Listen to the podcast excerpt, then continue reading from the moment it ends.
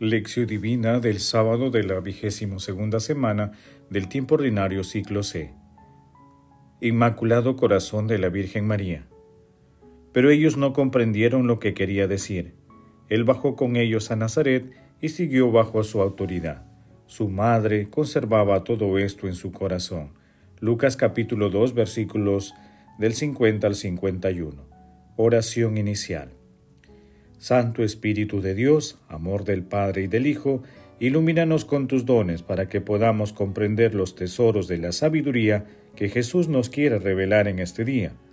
Otórganos la gracia para meditar los misterios de la palabra y revélanos sus más íntimos secretos. Madre Santísima, intercede ante la Santísima Trinidad por nuestra petición. Ave María Purísima, sin pecado concebida. Lectura. Lectura del Santo Evangelio según San Lucas capítulo 7 versículos del 41 al 51. Los padres de Jesús solían ir cada año a Jerusalén por las fiestas de Pascua. Cuando Jesús cumplió doce años, subieron a la fiesta según la costumbre, y cuando terminó se volvieron. Pero el niño Jesús se quedó en Jerusalén sin que lo supieran sus padres. Ellos, creyendo que estaba en la caravana, hicieron una jornada y se pusieron a buscarlo entre los parientes y conocidos. Al no encontrarlo, se volvieron a Jerusalén en su busca. A los tres días lo encontraron en el templo sentado en medio de los maestros, escuchándolos y haciéndoles preguntas. Todos los que lo oían quedaban asombrados de su talento y de las respuestas que daba. Al verlo, se quedaron atónitos, y le dijo su madre, Hijo, ¿por qué nos has hecho esto? Mira que tu padre y yo te buscábamos angustiados. Él les contestó, ¿por qué me buscaban? ¿No saben que yo debía estar en la casa de mi padre? Pero ellos no comprendieron lo que quería decir. Él bajó con ellos a Nazaret y siguió bajo su autoridad. Su madre conservaba todo esto en su corazón. Palabra del Señor, gloria a ti, Señor Jesús. Consideremos cómo María, mujer prudentísima, madre de la verdadera sabiduría, es discípula de este niño, oyéndole no como a un niño o como a un hombre, sino como a Dios. Después meditaba sus divinas palabras y sus obras sin perder ni una sola de ellas. Y así como concibió al divino Verbo en sus entrañas, así ahora también recibiría todas sus acciones y todas sus palabras en su corazón y en él, por decirlo así, las fomentaba. Unas veces contemplaba el presente en sí misma, otras veces esperaba que el porvenir lo revelaría todo con más claridad, haciendo de esto la regla y la ley de toda su vida. Griego o geómetra.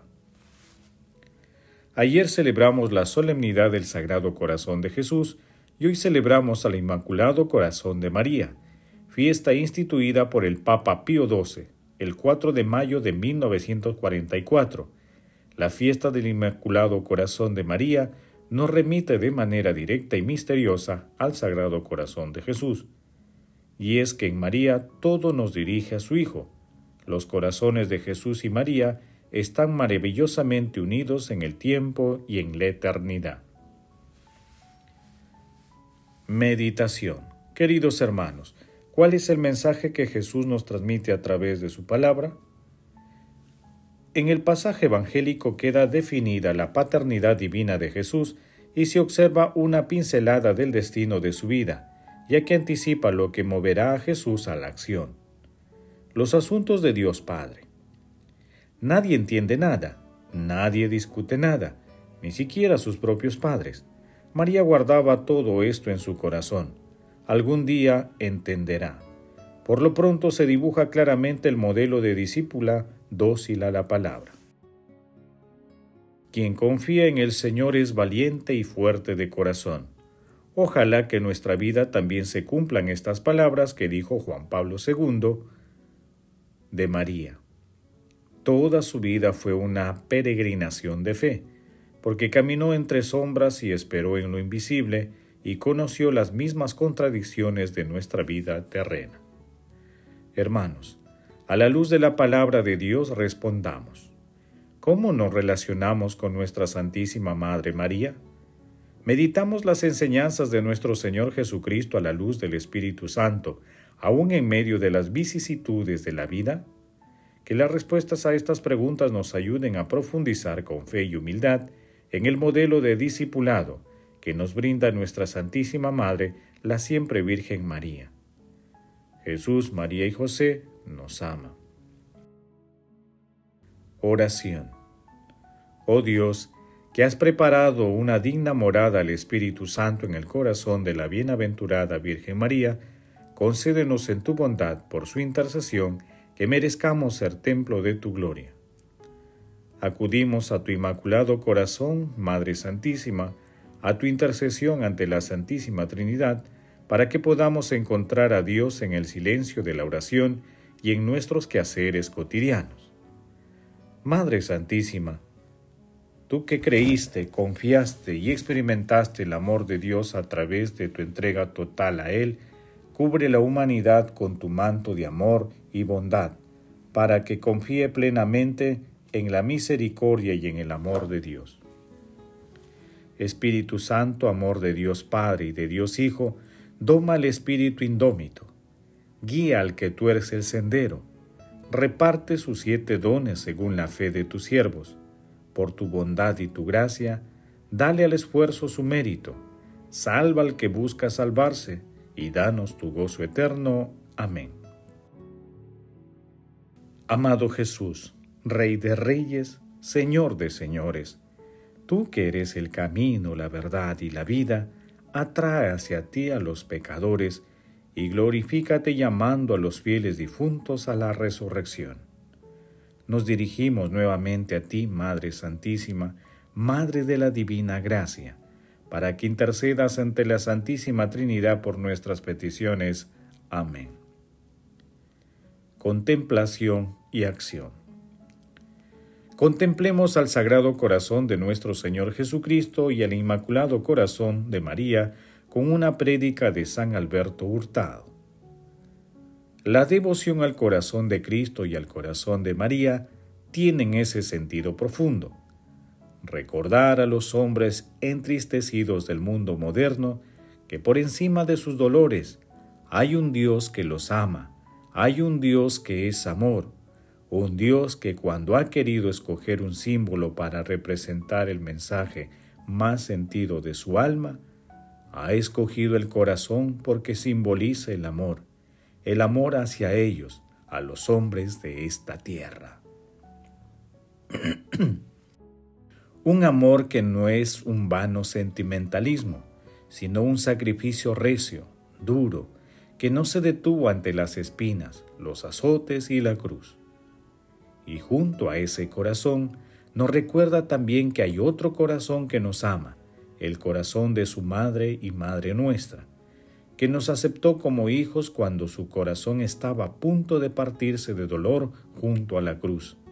Al ver cómo sufría el corazón de Jesús su Hijo, por nosotros los hombres de esta tierra, redimida por el dolor de un Dios hecho hombre, que quiso asociar a su redención el dolor de su madre y el de sus fieles. El mensaje de amor de Jesús y de María urge nuestro amor.